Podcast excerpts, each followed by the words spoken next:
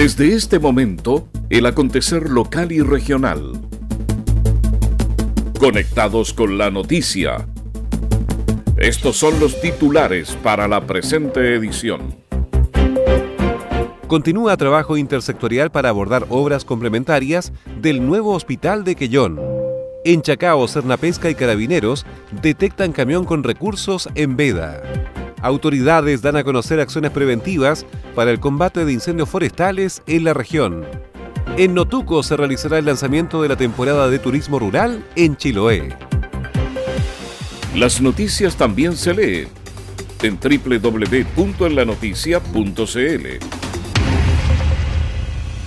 Hola, ¿cómo están? Bienvenidos a la revisión de las informaciones en esta nueva edición de Conectados con la Noticia. Saludamos a las radios que hacen posible que este informativo llegue a todo el archipiélago. Coloane de Kemchi, 92.3, Caramelo de Ancud, 96.1, Voz del Sur, 105.9 en Quellón y 106.1 en La Noticia Radio para Castro y alrededores. La primera red de noticias de Chiloé. Comenta y comparte en nuestras redes sociales en La Noticia Radio. Vamos al desarrollo de las noticias. Programa de pavimentación beneficiará a tres calles de Castro el 2020.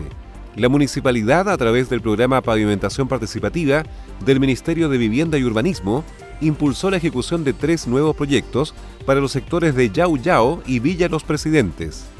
Las zonas beneficiadas corresponden a calle Camino a la Costa en Yauyao, desde el kilómetro 0 al kilómetro 100, pasaje Gabriel González Videla, entre pasaje Aníbal Pinto y Juan Montero, y pasaje Antonio Ríos, entre pasaje Jorge Alessandri y Pedro Aguirre Cerda, en Villa Los Presidentes, equivalentes a 543 metros lineales de extensión. La directora de la Secretaría Comunal de Planificación SECPLAN, Javiera Vega, destacó las gestiones previas que están generándose. Este año 2019 eh, postulamos al 29 llamado la calle Recarreo de Reuter, una extensión de aproximadamente de 100 metros para que eh, el proyecto obviamente salga ya financiado a través de este programa de pavimentación participativa. Pero esta no es la única línea de financiamiento que existe. En ese sentido, trabajamos hoy en día en lo que es calle Manuel Ojeda. Estamos buscando los recursos para pavimentar ya eh, este proyecto que se encuentra avisado por el Serviu, pero también seguimos desarrollando otros estudios en sectores que son un poco más complejos pero que tenemos que seguir trabajando como el sector de Ernest Schneider, Quinta Ramos de Vista Hermosa. El monto total de las obras es de 338 millones de pesos, con un aporte municipal correspondiente al 73,28% del valor del proyecto y un 26,72% restante proveniente de fondos del Servicio de Vivienda y Urbanismo. Continúa trabajo intersectorial para abordar obras complementarias del nuevo hospital de Quellón.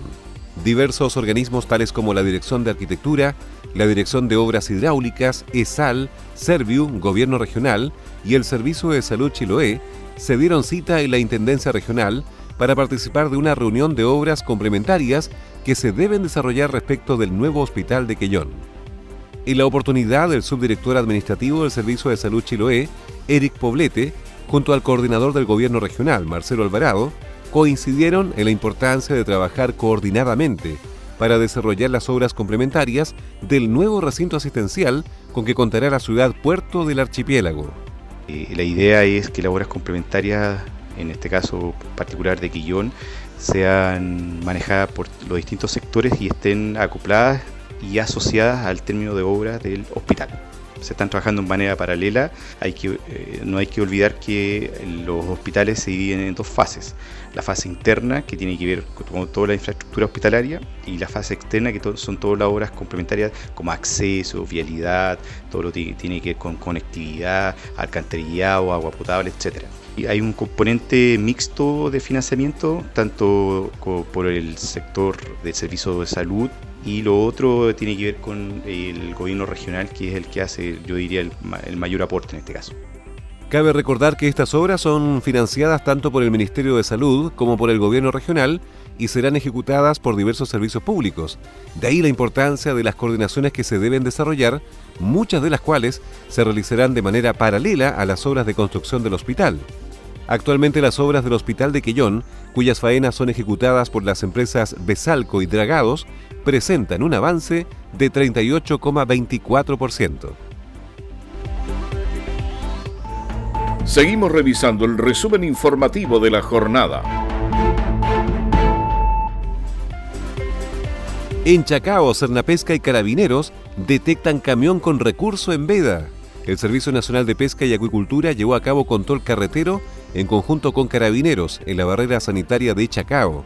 En la fiscalización se inspeccionó un camión proveniente de Quellón que transportaba 149 kilos de pulpo del sur, recurso que se encuentra en veda desde el 15 de octubre hasta el 15 de marzo de 2020. El director regional de Cernapesca, Eduardo Aguilera, comentó que se procedió a la incautación del recurso en veda y el camión. Eh, Cernapesca junto a Carabineros realizaron un control carretero en Chacao, eh, detectando un camión que transportaba entre su carga eh, aproximadamente 150 kilos de pulpo del sur, eh, recurso que se encuentra en veda. Por tal motivo y por tratarse de un delito configurado en la ley de pesca a partir de la modificación del 31 de enero del 2019, eh, por orden del fiscal, el chofer fue detenido por carabinero y va a pasar a control de detención el día de hoy. Y por parte de la Ley General de Pesca y Agricultura, además, se procedió a la incautación del vehículo. como Senapesca vamos a hacer todos los esfuerzos por representarle al magistrado la necesidad de que el vehículo eh, eh, sea declarado en comiso para poder ser eh, rematado posteriormente, además de las sanciones de multa que, que contempla la ley de pesca. El chofer pasó a control de detención normativa aplicada al artículo 119 y 139 de la Ley General de Pesca y Acuicultura, de acuerdo a las modificaciones que entraron en vigencia el 31 de enero del presente año las cuales especifican que procesar, transformar, transportar, comercializar y almacenar recursos en veda o recursos sobreexplotados constituye un delito. Autoridades dan a conocer acciones preventivas para el combate de incendios forestales en la región. En reunión desarrollada en la ciudad de Puerto Montt, el intendente de la región de los lagos, Harry Jürgensen, junto a CONAF y la UNEMI, y con la presencia del jefe de la Unidad de Gestión, Riesgo y Emergencia de la Subsecretaría del Interior, Cristian Barra, se revisaron las acciones preventivas desarrolladas en la región y los recursos disponibles para enfrentar la próxima temporada forestal. El jefe regional explicó que los informes de pluviometría indican que vamos a tener un enero, febrero y marzo muy secos. Nos preocupa también todos los incendios que ocurren con el Chacay, que tenemos tanto, especialmente en la provincia de Yanquihue, alrededor de Puerto Montt, Alerce y en Chiloé, porque es un combustible muy complicado de atacar y prácticamente se nos incendia todos los años. Entonces el llamado que uno siempre hace a la gente, a la ciudadanía es cuidémonos. El 99,9% de los incendios forestales son hechos por el hombre. Por su parte, el director regional de CONAF, Jorge Aisle, explicó que existen 20 brigadas que van a estar distribuidas en toda la región y a diferencia del año pasado vamos a contar con un medio aéreo que sería otro helicóptero, serían en total tres, uno en Puerto Montt, otro en Chiloé y el tercero estaría destinado a la provincia de Palena. Eventual eh, incendio que tengamos y dar protección a nuestras áreas silvestres en esa provincia. Este año también vamos a tener un total aproximado de 178 brigadistas que ya estamos partiendo, estamos en este momento activas dos, dos este, brigadas en Puerto Montt y en Chiloé. Y en Osorno también estamos ahora ya partiendo con una nueva brigada en, en esa provincia. Desde la gestión riesgo y emergencia de la Subsecretaría del Interior, entregaron antecedentes de las emergencias forestales ocurridas en el país en lo que va de la temporada y los recursos adicionales que se están incorporando para la temporada actual.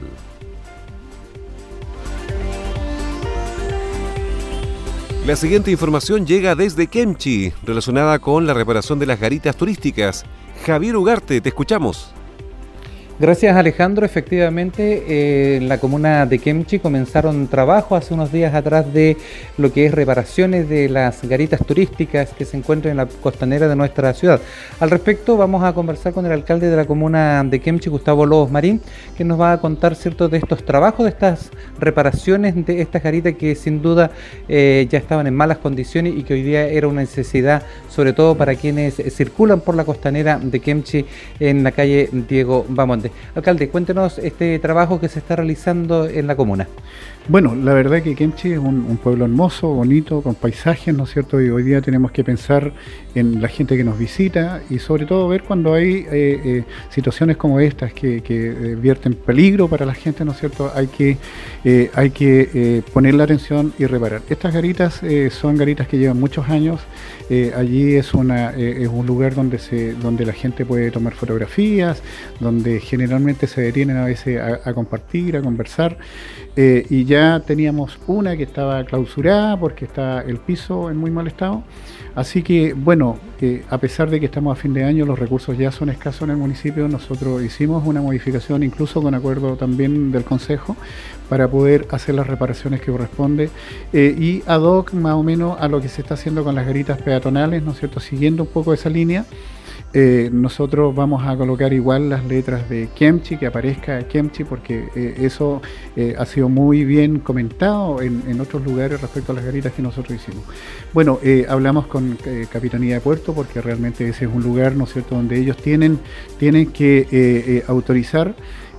nosotros le manifestamos que el hecho que era un peligro, que podía haber un accidente, ellos accedieron a eso. Nosotros estamos haciendo prácticamente no es construirlas de nuevo, sino que estamos haciendo una conservación de eso, pero que va acompañado además, sacando esta barrera de contención que está en el borde costero con una especie de cerco tipo tranquero, bonito, algo artesanal, para que la gente pueda apreciar y pueda ver de que, de que bueno, Kemchi eh, está mejorándose, está cambiando que hacia la vista de, la gente que nos visita sobre todo, eh, para que, y que eso redunda, ¿no es cierto?, en eh, en, beneficio a, la gente que está relacionada con el turismo, los restaurantes, el comercio y todo. Alcalde, ¿cuánto eh, eh, en dinero los recursos, a cuánto asciende estas reparaciones? Sí, mira, ahí en eso se, ese tiene un costo con materiales y es un trabajo vendido que se está haciendo de más o menos 3 millones y medio. estamos calculando que el cerco tipo tranquero nos va a costar aproximadamente 2 millones y medio más, o sea, ya, ya estamos eh, hablando de más sobre 5 millones de pesos, que es lo que cuesta eh, hacer eso. Pero bueno, es algo que se está haciendo con, pino impregnado, ¿no es cierto? madera que, tiene una duración de 25 años, por lo menos eh, va a ser algo, algo duradero. Ok, alcalde, queremos agradecer por haber conversado con Conectados con la Noticia. Muchísimas gracias, gracias a los auditores, ¿no es cierto?, de, de, de y a la gente que nos escucha de aquí en Chile alrededor ahí estaba el alcalde de la comuna de Kemchi conversando eh, con nosotros en esta jornada de este día de hoy.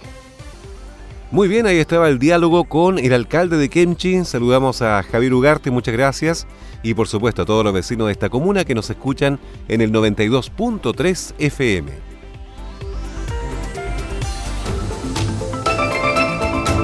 Conectados con la noticia.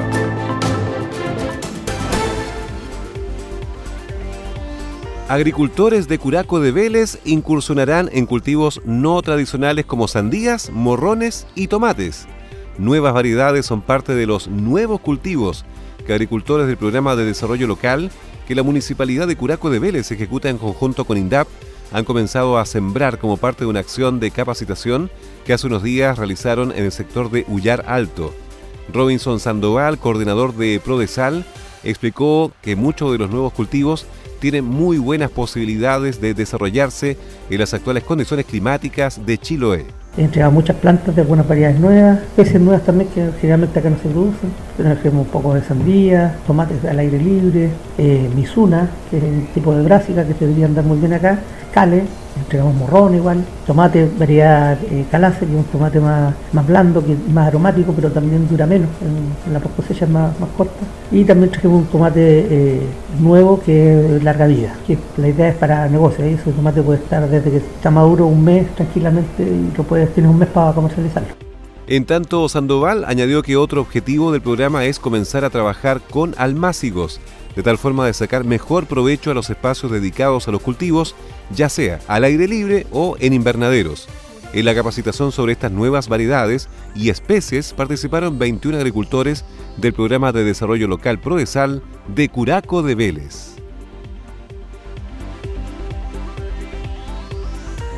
En Quellón se aprobó el plan de salud para el 2020. Tenemos contacto con Carlos Rogel, que conversa con autoridades sobre este tema.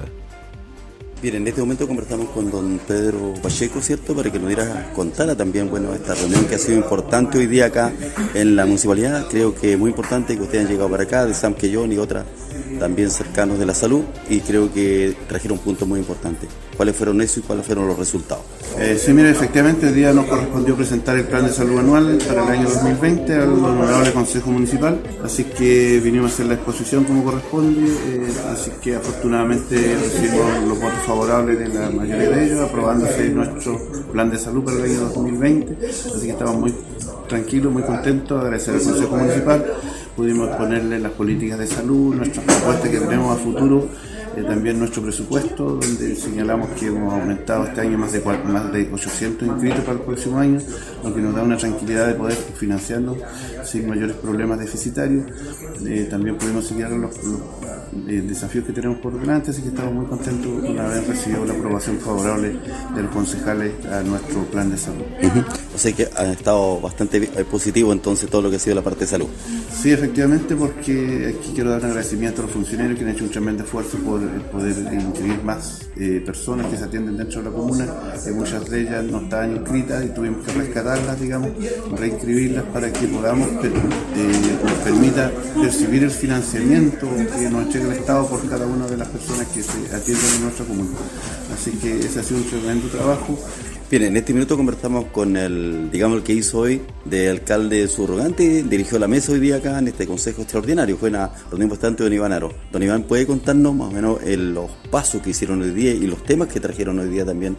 Bueno, la verdad es que fue un solo tema dentro de la tabla de esta reunión extraordinaria, que era la, presentación de este plan para el año 2020, el que se viene. Y en forma muy especial también conocer los indicadores, cuáles son las metas de salud que se han propuesto y las orientaciones que eh, le están dando de acuerdo a algunas falencias que se mostró en, se ha mostrado desde el año pasado el año, o años anteriores, de tal manera revertir la situación que ocurre en Quillón. Y lo quiero decir con esto porque si bien es cierto, los indicadores han sido muy positivos, y eso hay que destacarlo y reconocerlo porque ha sido evaluado por el, Servicio de Salud de Chiloé, que ha sido una de las primeras, de las primeras corporaciones en el área de salud de lograr estos primeros lugares en el ranking de evaluación. No es menos cierto también que hay una situación muy eh, relevante que hay que revertir. ¿ya? Y me refiero, eh, en este caso, a la pobreza multidimensional, y que tiene que ver dentro de unos factores que miden la calidad y el nivel de vida de nuestros, eh, nuestros vecinos, como en el caso de educación, salud eh, y otros tópicos más y otras, eh, otras situaciones, digamos, de, que de alguna manera repercuten en esta, en esta condición de, pobreza. Y que John es uno de los que tiene los índices más altos de la provincia de Chiloé, por no decir el más alto, y además a nivel de la región que estamos eh, en el ranking eh, superior. Muy bien, ahí estaban los detalles de este plan de salud que obtuvo ya la aprobación del Consejo Municipal en Quellón. Saludamos a toda la gente de Quellón que nos escucha en el 105.9 FM.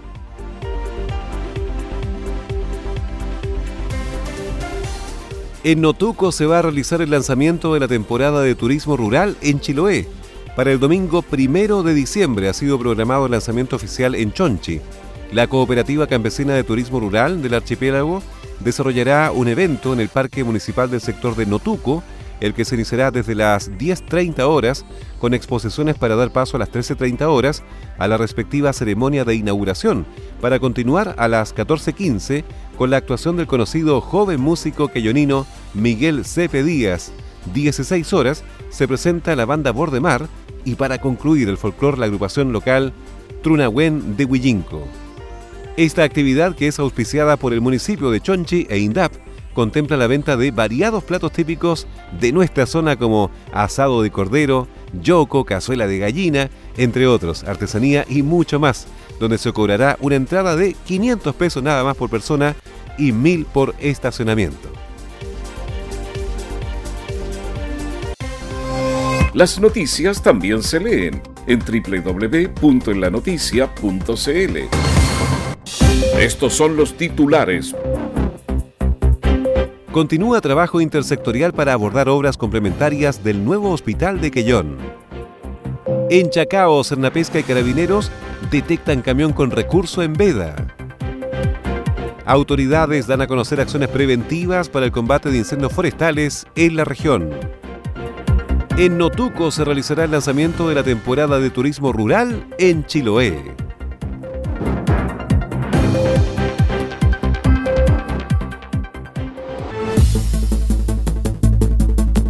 Y así hemos revisado las principales noticias de esta jornada Siga muy atento a nuestra programación y nos reencontramos en una nueva edición de Conectados con la Noticia. Recuerde que llegamos a ustedes gracias a Radio Coloane de Kemchi 92.3, Caramelo de Ancud en el 96.1, Voz del Sur 105.9 en Quellón y 106.1 FM en La Noticia Radio en Castro y alrededores, a través de la primera red provincial de noticias. Conectados con la noticia. En la noticia radio somos información.